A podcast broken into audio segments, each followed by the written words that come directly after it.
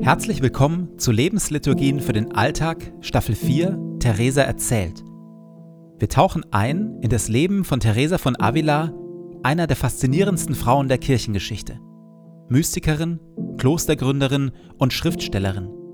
Radikal, liebenswert, ungezähmt und demütig. Eine, die Gott auf tiefste Weise erlebt hat und davon berührend und herausfordernd erzählt. Jede Lebensliturgie beginnt und endet mit Gebeten, die immer gleich bleiben. Biografische Erzählungen und Impulse in der Mitte wechseln.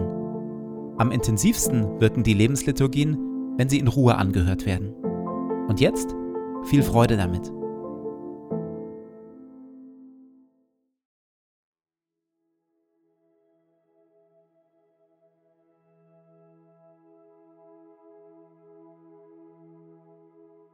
Zu Beginn meines Betens lege ich zur Seite, was mich beschäftigt, und lasse es ruhig werden in mir.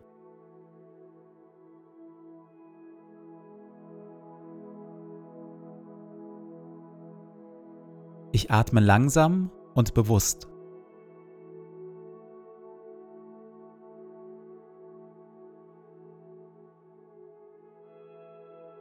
Ich sammle mich und bin ganz da.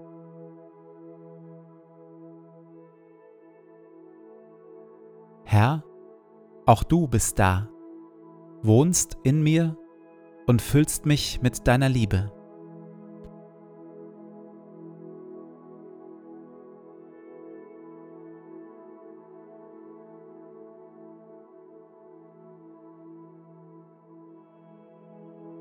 Ein Gebet von Paulus.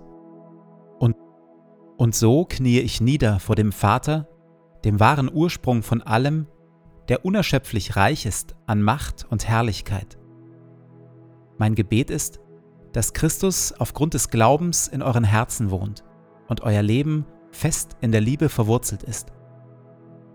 Das wird euch dazu befähigen, die Liebe Christi zu erfassen in all ihren Dimensionen, in voller Breite, in voller Länge, in ganzer Tiefe und all ihrer Höhe.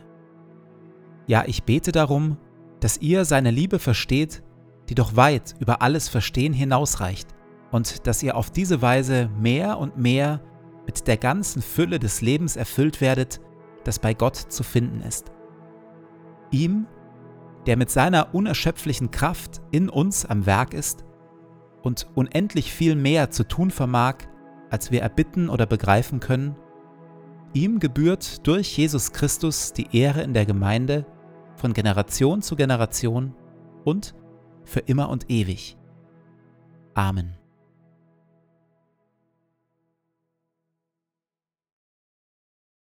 Es kommt nun zu einem riesigen Durcheinander von Kompetenzen.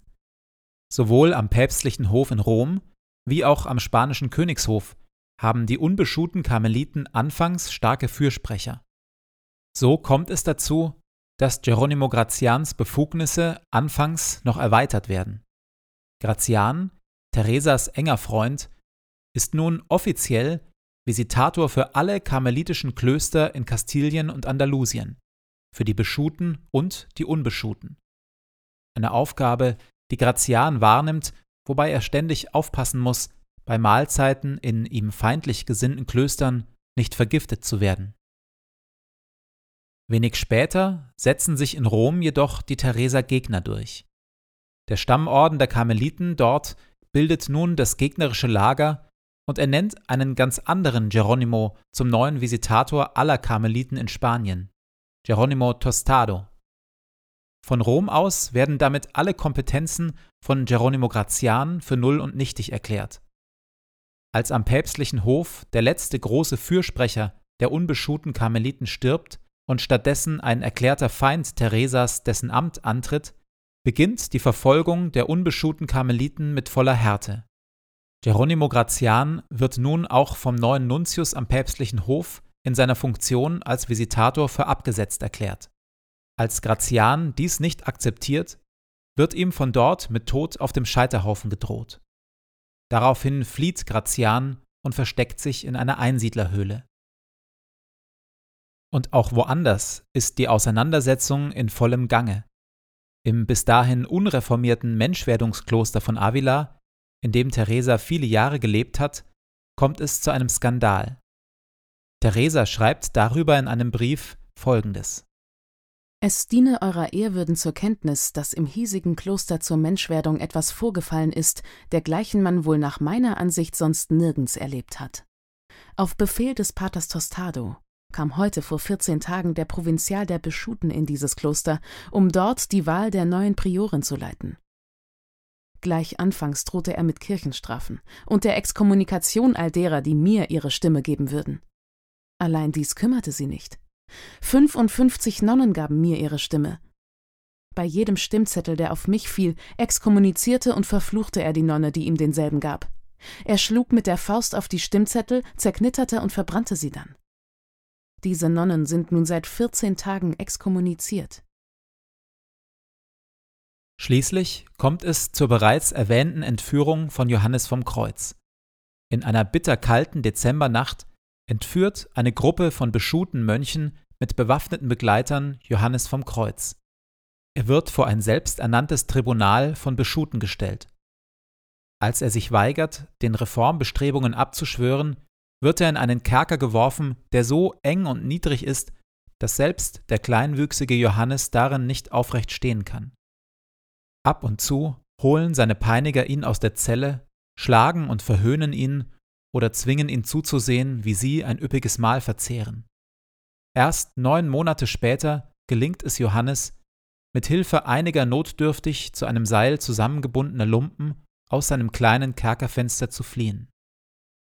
Theresa, der das Reisen aus Rom verboten wurde, kann gegen all dies nichts machen, außer immer wieder aus ihrer Klosterzelle Briefe an den spanischen Königshof zu schreiben, also an den Ort, wo die letzten einflussreichen Unterstützer ihrer Reformen zu finden sind. Doch ihre Briefe verhallen ungehört.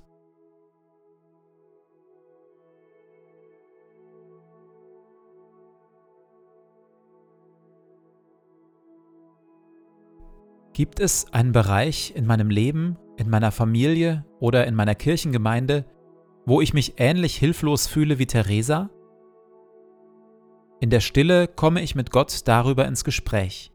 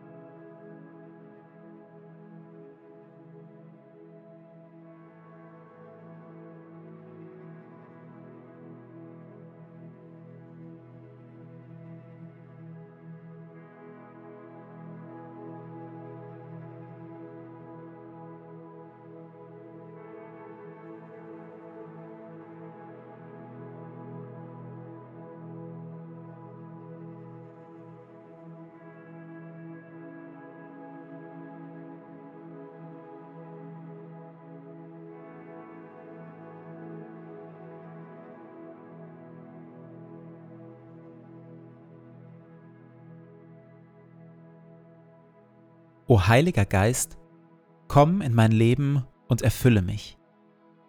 Ich für mich bin nichts weiter als ein leeres, zerbrechliches Gefäß. Erfülle mich, auf dass ich ein Leben aus deiner Kraft lebe. Ein Leben voller Güte und Wahrheit. Ein Leben voller Schönheit und Liebe. Ein Leben voller Weisheit, Geduld und Stärke aber vor allem lass Christus in mir Gestalt gewinnen. Hilf den Thron in meinem Herzen räumen und mache Christus zu meinem Freund und König, auf dass wir eine Einheit werden, er in mir und ich in ihm, heute und an allen Tagen und in Ewigkeit. Amen.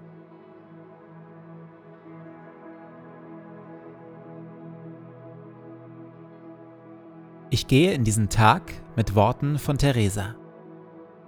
Nichts soll dich verwirren, nichts dich erschrecken. Alles vergeht. Gott aber ändert sich nicht. Gott alleine genügt. Wer ihn hat, dem wird nichts fehlen.